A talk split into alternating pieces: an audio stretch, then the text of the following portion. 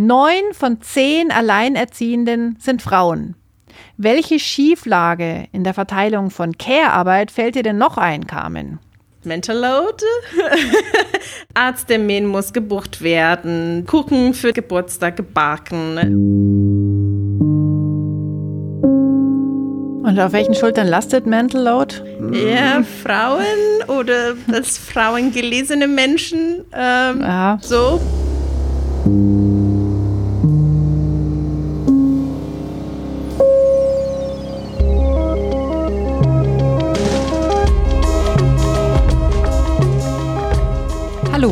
Bin Laura Freisberg und das ist die 73. Folge von Stadtland Krise, dem feministischen Podcast von Frauenstudien München.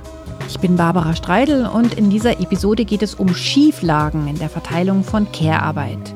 Carmen Romano ist Bildungsreferentin bei der Petra Kelly Stiftung in München, die habt ihr ja gerade eben schon gehört. Und jetzt stellt sie sich selbst noch einmal vor. Genau, ich bin Carmen Romano, Bildungsreferentin der Petra Kelly Stiftung. Wir sind die Grünnein Stiftung der politischen Erwachsenenbildung in Bayern, gehören zu dem Stiftungsverbund der Heinrich Böll Stiftung. Und wir machen eben alles, was unter Bildungspolitik zu verstehen ist. Äh, es ist alles, was rund um demokratische Werte geht. Es können Podiumsdiskussionen, Filmvorführungen, Buchvorstellungen, aber auch digitale Formate wie eben Podcasts und Videos. Und das ist mein, mein Kernarbeit sozusagen.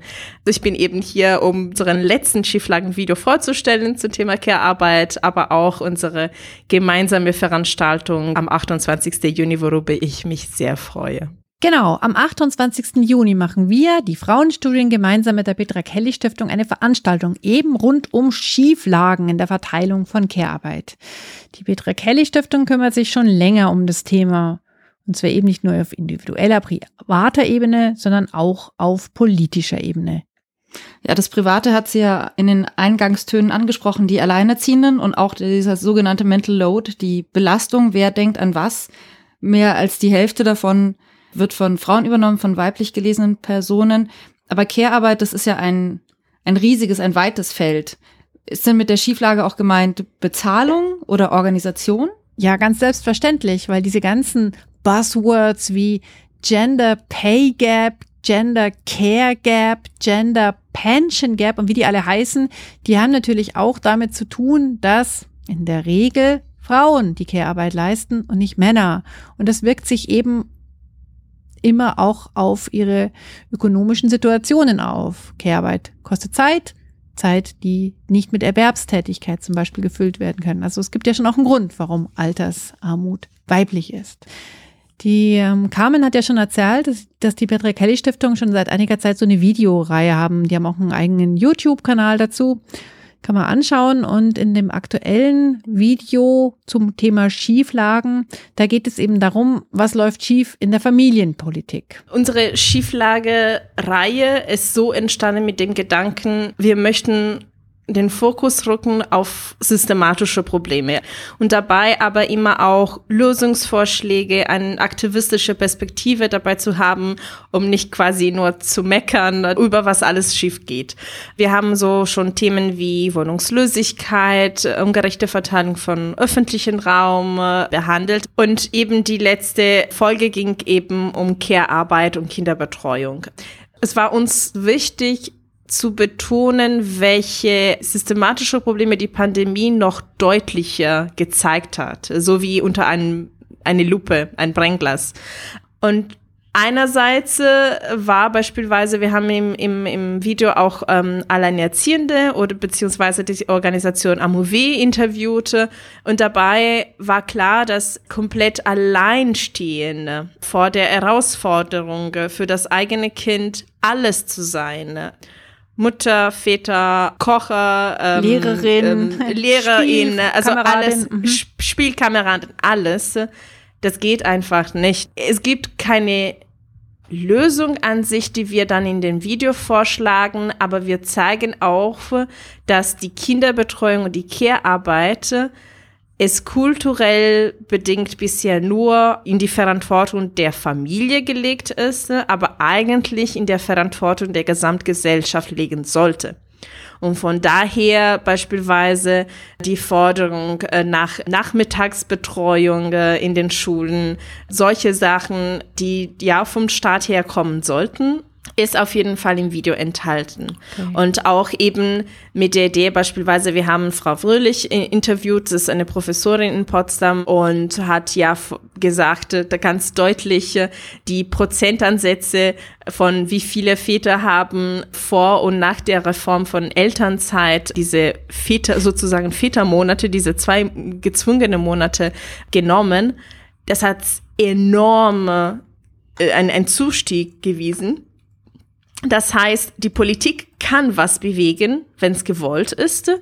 Und ein Vorschlag von Frau Röhlich war beispielsweise, warum machen wir nicht verpflichtend für beide Elternteile mehr als zwei Monate? Also sogar so 50-50, sechs bis sieben Monate. Das wäre doch eine Idee, die dann in eine eher gerechtere Richtung gehen könnte. Mhm. Also grundsätzlich würde ich sagen, ein stärkerer Anreiz, dass Väter Elternzeit nehmen, ist total gut. Ich bin mir nur unsicher, ob jetzt Zwang wieder die richtige Methode ist, um das Vatersein aufzuwerten.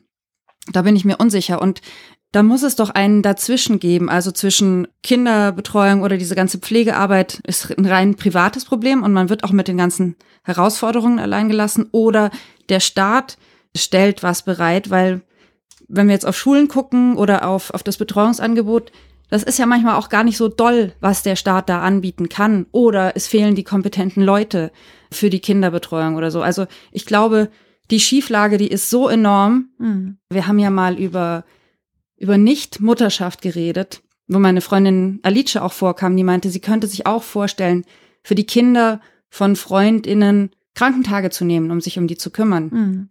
Also ich glaube, die Schieflagen sind so riesig, dass es jetzt nicht nur ist, das eine Private hier und der Staat liefert was andererseits. Weil manchmal überzeugen hm. mich die staatlichen Lösungen auch nicht so richtig. Naja, vor allem, ähm, weil sie halt auch Angebote sind, die dann vielleicht nicht eingehalten werden können. Also das ist ja jetzt zum Beispiel mit dem Rechtsanspruch auf Kinderbetreuung. Das klappt ja nicht, einfach weil es nicht genügend Personal gibt. Und dann hast du damit ein anderes Problem. Warum gibt es dann kein Personal? Und wer ist das typische Personal? Das sind halt genau die, die eigentlich auch dieses Angebot mhm. brauchen. Also da, da sind schon sehr viele blöde Zusammenhänge. Ich meine, dass es vor allem wichtig ist, da in einem, ja, in einem ewigen Austausch zu bleiben, in der Hoffnung, dass dann doch früher oder später mal etwas gefunden wird, was sich verfolgen lassen kann. Also vielleicht auch, dass man eher so Angebote sich anhört, wie jetzt zum Beispiel, ich habe gar keine Kinder, engagiere mich aber gerne dafür. Ja. Menschen mit Kindern zu unterstützen. Das sind ja so Angebote, die, glaube ich, ganz selten nur irgendwo stehen, aber dass man so wirklich alles mal so sich anschaut, ähm, weil vielleicht das eine viel leichter zu ermöglichen ist als das andere. Also sowas kann ja zum Beispiel auch über einen Betrieb mhm. gemacht werden, ja. Also, dass man dann sagt, ja, ich kann das oder das irgendwie anbieten. Keine Ahnung, Hausaufgabenbetreuung ja. oder so. Und natürlich, Kinderbetreuung endet eben nicht dem Eintritt in die Schule und äh, sie endet aber auch nicht mit dem Eintritt in die weiterführende Schule. Und was bei der Care-Arbeit ja nicht vergessen werden darf, ist, es gibt nicht nur Kinder, die Pflege mhm. benötigen. Das ist ja jetzt, vor allem, wenn wir unsere Bevölkerungszusammensetzung anschauen, die ganzen Boomer, wenn die dann alle mal pflegebedürftig sind, da haben wir echt ganz schön was vor uns. Ich meine, wir haben hier ja auch schon über, wie erschöpfend Care-Arbeit sein kann, gesprochen. Ich habe über meine Müdigkeit gesprochen. Wie ist das denn bei euch? Du hast ja auch zwei Kinder. Genau. Wie teilt ihr das auf? Also wir haben in Wahrheit eigentlich vier Kinder, weil es gibt zu, zu den zwei Söhnen, die, äh, die also der, deren Mutter ich bin, noch zwei Töchter aus der ersten Ehe meines Mannes, die ein bisschen älter sind, heute schon im Erwachsenenalter. Und wir haben tatsächlich immer alles geteilt bis heute und wir haben unendlich viel gestritten und immer auch wieder über die Verteilung der Last diskutiert. Also diesen Care Gap mhm. einfach gar nicht erst entstehen zu lassen. Das sind sau anstrengende Gespräche, weil da muss man dann schon sagen, ja, ist es jetzt anstrengender, wenn ich dann heimkomme und das noch machen muss oder ist das anstrengender? Mhm. Also wir haben das relativ losgelöst von den Finanzen gemacht, sondern eher auch irgendwie übers Glück dabei geredet. Mhm. Ich habe zwölf Monate Elternzeit genommen. Ich war genau das der erste Jahrgang, wo es ging mit der Elternzeit 2007. Mhm und bin aber nach sechs Monaten schon zurück in die Teilzeit gegangen. Und beim zweiten Kind ähm, musste ich dann tatsächlich auch Elterngeld zurückzahlen. Das ist ja dann schon extrem bitter, wenn es dann, selbst wenn es jetzt nur 22,43 Euro sind oder so. Ja. Ähm, als selbstständige Person ist das extremst kompliziert und anstrengend. Ich weiß nicht, wie es jetzt ist. Ist es immer noch so anstrengend und du hast das Gefühl, du musst mehr Formulare ausfüllen, als du eigentlich am Ende Geld kriegst? Ja, ich finde es schon kompliziert. Ich habe das auch das steht zum Teil noch an oder auch äh, quasi eine, eine Bilanz dieser Zeit und wie wir das familienintern auch aufteilen mit den Kosten. Das haben wir nämlich noch nicht fertig ausklamüsert und auch mit meiner Altersvorsorge und so, wo ich ja jetzt ein Jahr lang nicht in meine Zusatzversicherung eingezahlt habe. Also Geld ist immer, finde ich, ein großes Diskussionsthema und dann sind es auch die Nerven, die Energie und die Kraft. Also ich habe irgendwann mal den, den Spruch gelesen, dein Partner oder deine Partnerin ist deine Verbündete und nicht dein Feind. Ach so. und den Satz, ja, ja. also Stichwort Müdigkeit, Schlafmangel, Alltagsbewältigung, den musste ich mir selber schon auch immer wieder mal sagen, weil mhm. manchmal kann man halt nicht die Sachen 50-50 aufteilen oder es gibt Gründe, die nicht aufzuteilen. Und dann kann aber trotzdem so ein Wahnsinnsfrust entstehen. Also bei mir, wo ich ja. dann mit der Übermüdung und dem Gefühl, ich komme zu nichts und der andere kann in der Arbeit die Erfüllung finden und ähm, und auch noch nett Mittagessen gehen. Ja, und hat eine ganz andere Anerkennung. Und ich hat überhaupt eine Anerkennung. Ja, ich meine, je älter die Kinder werden, mein Kleiner ist jetzt ein Jahr alt, es macht ja immer mehr Spaß. Und das fand ich beim ersten Kind auch so gemein ich fand, ich hatte die harte Zeit bei Kind Nummer eins und er hatte die Zeit, wo man dann im Sommer rausgehen konnte und mit dem Kind so coole Sachen machen und auf der Wiese sitzen und Erdbeeren essen. Und da habe ich dann wieder mhm. gearbeitet. Wahrscheinlich geht's nie ganz fair, aber man muss halt dann halt immer wieder diskutieren, was fair ist. Und auch immer wieder ja. nachjustieren. Das stimmt. Ähm ich glaube, dass wir so ein bisschen in der glücklichen Situation sind, dass wir auch über Glück und Anerkennung diskutieren mhm. können in unseren Partnerschaften. Ich glaube, da ist nach unten noch sehr viel Spielraum, auch wenn ich den Frust von dir total nachvollziehen kann und das irgendwie überhaupt nicht belächeln mhm. möchte. Ich habe mit der Carmen Romano von der Petra Kelly Stiftung auch nochmal über die ökonomischen Sachen gesprochen. Bei der Verteilung von Care-Arbeit, also dann, wenn es zum Beispiel um Elternzeit und Vätermonate geht, mhm. da geht es ja eigentlich nicht immer nur um die Zeit, also wer hat Zeit, Windeln zu wechseln oder Lateinvokabeln abzufragen, sondern es geht eigentlich darum, wer kann sich das leisten. Ja. Es geht ums Geld, oder? Was meinst du? Total, weil das Problem der Care-Arbeit und der Verteilung der Elternzeitmonate äh, ist eigentlich ganz stark gemischt auch mit den ungerechte Verteilung von äh, beispielsweise Gender Pay Gap, also wer verdient mehr in der Familie, weil natürlich überlegen sich die Familien, äh, was ist dann für die gesamte Familie besser. Also wer mehr verdient, sollte weniger Elternzeitmonate nehmen, äh, damit das quasi voll verdient wird, während die Person, die dann in der Familie weniger verdient, sollte vielleicht mehr Elternzeitmonate nehmen, weil das sowieso mit dem Elterngeld 67 Prozent des ähm, normales Gehalt. Und das ist schon ein Verlust für die gesamte Familie, obwohl strukturell, wenn wir das auch mit anderen Ländern vergleichen, eigentlich eine total optimale Situation ist, dass es überhaupt das Elterngeld gibt. Nichtsdestotrotz ist es relevant anzumerken, dass diese Entscheidung nicht quasi ins Leere fällt, sondern auch von strukturellen Problemen sehr stark bedingt und beeinflusst wird. Hm. Also ähm, ich fand es total guten Hinweis, ähm, dass zum Beispiel im europäischen Nachbarländern oder in ganz vielen anderen Ländern sowas wie Elterngeld ja gar nicht existiert. Mhm. Trotzdem Hand aufs Herz, wir wohnen jetzt hier beide in der sehr teuren Stadt München. Mhm. Da sind 67 Prozent eines Einkommens, da kann es dann schon ganz schön knapp werden. Ja. Also, also es ist einfach so, Mieten sind unglaublich teuer, mhm. Lebenserhaltungskosten sind auch unglaublich teuer. Und deswegen kommt natürlich diese ja, irgendwie ökonomisch sinnvoll scheinende Antwort. Du verdienst eh weniger, also bleibst du zu Hause und in der Regel auch deprimierend, aber wahr, verdienen Frauen weniger, weil sie halt von mhm. vornherein nur in Teilzeit zum Beispiel gearbeitet haben. Ja, oder auch, man kriegt also im Durchschnitt Kinder immer später, so. Und die Frage dabei ist nicht nur, wer verdient mehr oder weniger abhängig von den eigenen Laufbahn, sondern auch, äh, zu welchem Zeitpunkt hat man versucht, Karriere zu machen, mehr Verantwortung zu übernehmen und Frauen können ja Kinder nicht ewig bekommen. so ist äh, die Natur äh, geschaffen. Und diese Entscheidung fällt leider genau in den Zeit, so um die 30, wo man anfängt, sich zu überlegen, okay, ich könnte Verantwortung übernehmen, vielleicht einen Schritt weiter in meine Karriere. Und so entstehen auch so solche Probleme, wie man einfach in der eigenen ja, Arbeitslaufbahn blockiert bleibt weil dann sich entweder für Familie oder für Karriere entscheiden muss. Das ist hm. immer noch leider so. Dann haben wir eine Schieflage wieder, gell? Ja. Ich meine, die Schieflage kann auch einer Frau mit Mitte 30 entgegenkommen, die sich gegen eigene Kinder entschieden hat und dann sich um ihre Eltern kümmern muss. Absolut. Tatsächlich finde ich also diesen Hinweis darauf, es ist nicht nur so, welches Einkommen hat man, mhm. sondern was hatte ich eigentlich noch vor? Den finde ich schon ganz wichtig, den Hinweis, weil auch das ist etwas, was ich gut kenne. Wenn man halt dann in den 30ern Kinder kriegt, dann hat man halt da auch diverse Lücken.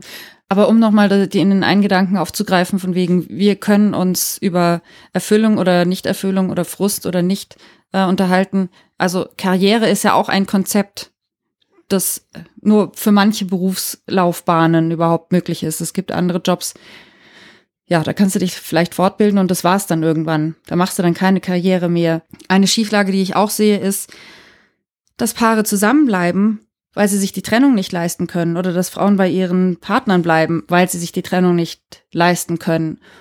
Da denke ich mir schon, dass in Anführungszeichen Vaterstaat da Konzepte anbieten müsste, damit sowas nicht der Fall ist, dass Frauen jetzt zum Beispiel nicht in gewalttätigen oder missbräuchlichen Beziehungen bleiben, weil sie einfach nicht, ja, sich das nicht leisten können, den Partner zu verlassen, weil sie dann ja, vor ja. existenziellen Ausstehen oder so da sieht man auch wieder eine Schieflage vollkommen klar. Es hat nicht immer nur um Elternzeit und Kinderbetreuung zu tun und wir brauchen wirklich auch Angebote, die mit ganz anderen ähm, Lebenssituationen zurechtkommen. Ich habe noch eine letzte Frage an die Carmen Romano gestellt. Beim Elterngeld möchte ich nochmal stehen bleiben da könnte man ja, das wäre so auch eine politische Forderung, wirklich nochmal anders ansetzen, dass man nicht pro Kopf oder also pro Elternteil rechnet, sondern dass man pro Elternpaar rechnet, dass man also die beiden mhm. Einkommen zusammenzählt und dann einfach durch zwei teilt. Dann könnte wenigstens diese frühe Phase der Care-Arbeit, die könnte dann einkommensunabhängig entschieden werden, weil man muss nicht sagen, naja, du verdienst ja eh viel weniger, das reicht dann hinten und vorne nicht, sondern es ist unser beider Einkommen wird durch zwei geteilt. Ist über sowas mal nachgedacht worden? Hast du sowas mal mitgekriegt? Ich weiß ehrlich gesagt nicht, aber ich finde spontan die Idee total großartig. ähm, wer uns äh, aber sagen kann, ob das möglich ist oder nicht, ist, sind wahrscheinlich unsere beiden Gäste, die bei der Veranstaltung, die wir gemeinsam organisieren am 28. Juni, dann was dazu sagen können. Das ist doch eine wunderbare Frage, die dir merken kannst. Die nehmen wir uns gleich mit. Also, am 28. Juni gibt's in der Seidelvilla vormittags von 10 bis 12 in München eine Veranstaltung von euch, Petra Kelly Stiftung und wir von den Frauenstudien kooperieren dabei. Es geht eben genau um diese Schieflagen in der, mhm. in der Care-Arbeit. Und äh, eingeladen sind Almut Schnerring und Katharina Schulze. Für was stehen denn die beiden? Warum sind die beiden auf dem Podium? Almut Schreinering ist vor allem bekannt äh, um äh, den Aktionstag Equal Care Day mit Sascha Verlan in, in 2016 ins Leben gerufen zu haben. Ja, die Initiative Equal Care Day unterstützt Menschen, Firmen und Verbände, die sich für Equal Care einsetzen, sich zu vernetzen und bei der Entwicklung und Umsetzung von Ideen, um diesen Care Gap zu schließen. Das heißt, für uns quasi in der Organisation war wichtig, eben so eine Person, die aktivistisch unterwegs ist und quasi gute Lobbyarbeit für uns alle leistet, um dieses wichtige Thema der unsichtbare auch Care-Arbeit äh, dann sichtbar zu machen. Und Katharina Schulze, von einem bekannt als Fraktionsvorsitzende von Bündnis 90 Die Grünen im Bayerischen Landtag, sie ist ja innenpolitischen Sprecherin in ihrer Fraktion und hat in der letzten Zeit das Ziele gesetzt, Bayern zum ersten gleichberechtigten Bundesland zu machen. Was das genau bedeutet, wird sie wahrscheinlich uns erzählen. Und man sieht ja auf der Straße, wir wohnen beide in München, die Wahlplakate, das Thema Kinder und, und Kinderbetreuung ist gerade ganz hoch auf der Agenda. Und das ist ja keine Wahlkampagneveranstaltung, aber ich fand es wichtig, in demselben Raum, auf demselben Podium zwei Frauen zu setzen. Die eine, die möglicherweise Verantwortung tragen kann, um diese Fragen zu beantworten zur Care-Arbeit und auf der anderen Seite jemand, der eben aktivistisch unterwegs ist, die dann auch sich gegenseitig die richtigen Fragen stellen können. Also Bayern wird zum gleichberechtigten Bundesland ein Jahr nachdem die Bundesrepublik mit feministischer Außenpolitik hm, durch die Welt reist. Ja, wünschen kann man sich ja vieles, ne? Sage ich mal. Und streiten kann man auch über vieles. Ja, wir können auf jeden Fall gespannt sein. Die Veranstaltung mit Aktivismus und Politik auf einer Bühne ist barrierefrei und es gibt auch eine Kinderbetreuung. Wer also keinen Babysitter hat, kann trotzdem kommen. Die haben für die Kinderbetreuung gesorgt. Am 28. Juni von 10 bis 12 in der Seidelvilla in München. Die Moderation macht Barbara Vorsammer von der SZ. Weitere Infos zur Veranstaltung verlinken wir in den Show Notes. So, und jetzt die Frage an dich. Angenommen, du würdest da mit auf dem Podium sitzen. Wie sieht dein gleichberechtigtes Bayern aus? Du hast ja schon über die kinderbezogene Care-Arbeit gesprochen. Du hast mir aber auch erzählt, dass deine Mutter in die Wohnung über euch zieht. Das ist ja nochmal eine andere Art von Care-Arbeit. Was kommt da auf dich zu? Wie alt ist deine Mutter? Meine Mutter ist 87 und auch wenn es mir gelungen ist, das gleichberechtigte Bayern hinsichtlich der kinderbezogenen Care-Arbeit ähm, wahr werden zu lassen, ist es mir bei der Care-Arbeit mit den pflegebedürftigen Angehörigen überhaupt nicht gelungen. Da eiere ich jetzt ganz schön rum, ähm, aber das, da lastet ganz schön viel auf meinen Schultern und vielleicht ist das auch echt was, was ich mir für ein gleichberechtigtes Bayern wünsche, dass verstanden wird, Care-Arbeit hat erstens nicht nur mit Kindern, die Windeln tragen, zu tun, mhm. Ähm, sondern es hat eigentlich mit Menschen zu tun. Ich glaube, es gibt auch ganz viele Menschen, die weder alt und greis sind, noch jung und im Kita-Alter, die auch Care-Arbeit sehr gerne in Anspruch nehmen würden. Also ich glaube, dass wir alle viel mehr miteinander gebrauchen könnten. Und ob das jetzt solche Ideen sind wie, ja, äh, was wir in der anderen Episode hatten, die eine Nicht-Mutter, die sagt, ich könnte mich aber gerne um die Kinder von anderen auch kümmern, das hat ja auch irgendwie mit politischem Engagement und mit ehrenamtlichem Engagement zu tun. Mhm. Nicht, dass man da gleich wieder eine Industrie draus machen ja. muss. Und ich glaube, wir neigen schon dazu, aus allem immer gleich eine Industrie zu machen und dann da ganz viele Jobs zu machen. Und dass das nicht funktioniert, das ist doch durchaus zu erkennen daran, dass die Hände ringend wirklich an jeder Kita, an der ich vorbeigehe, steht das Schild draußen, wir suchen Personal. Ja. Offensichtlich gibt es das Personal nicht. Und ähm, wenn man sich jetzt halt in Sachen alte Menschen anschaut, der Großteil der alten Menschen lebt zu Hause und wird dort betreut. Und also von meiner Mutter kann ich aus diesem Nähkästchen noch nicht plaudern, aber von meiner Schwiegermutter kann ich da aus diesem Nähkästchen plaudern. Und das ist schon echt wenig spaßig, dann irgendwie genau zu schauen, was machen die denn, die dann da kommen mhm. jeden Tag, zehn Minuten in der Früh. Mhm. Was können die denn machen? Mhm. Und wie, wie ist es denn dann? Und natürlich haben die Grenzen. Und ich, also mitnichten will ich die, Menschen, die halt dann die ambulanten Pflegedienste ja. machen, äh, anpissen, überhaupt nicht. Die sind alle super. Wirklich, die sind super, dass sie diesen Job machen. Aber das System, was da dahinter steckt, das ist. Das System, das den Menschen vorschreibt, wie viel Zeit sie pro Person verwenden dürfen, das ist einfach bitter. Und ich glaube, das ist ja auch für die Leute, die in dem Job arbeiten, das Schreckliche. Das ist für alle, glaube ich, bitter. Ja. Und das ist natürlich dann klar, dass dann viele auch sagen, ich will überhaupt nicht in eine Einrichtung gehen, ähm, wo ich dann halt ähm, fünf Minuten am Tag kommt jemand und bringt mir drei Mahlzeiten. Also die fünf Minuten sind auf den Tag verteilt. Das will ich halt einfach nicht. Und das hat natürlich dann auch sofort wieder mit Geld zu tun. Was kann ich mir leisten? Was kann ich mir leisten? Also das heißt, wir sind schon wieder in diesem selben Kreislauf. So, aber du hast mich ja eigentlich gefragt, wie wünsche ich mir ein gleichberechtigtes Bayern? Ich wünsche mir ein gleichberechtigtes Bayern, in dem anerkannt wird, dass nicht jede Tätigkeit sofort in Geld umgerechnet werden muss, sondern es gibt eben Tätigkeiten, da tun wir uns schwer, sie in Fallpauschalen oder Pflegestufentabellen umzurechnen. Die gibt es aber auch. Mhm. Und am Ende des Tages sind diese Tätigkeiten vielleicht manchmal sogar die wichtigeren Tätigkeiten. Ja. Klar, gesund werden ist nicht nur eine Sache, also eine mechanische Sache, sondern das ist ja auch eine psychische Sache.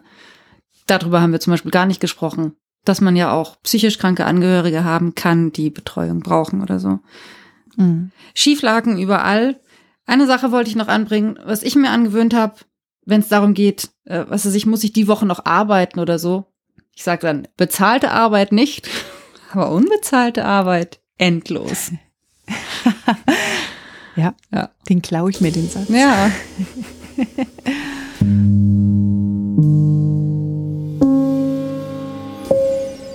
Wer Lust hat, am 28. Juni am Abend auch nochmal auf eine Frauenstudienveranstaltung zu kommen und über Utopien zu sprechen, das geht.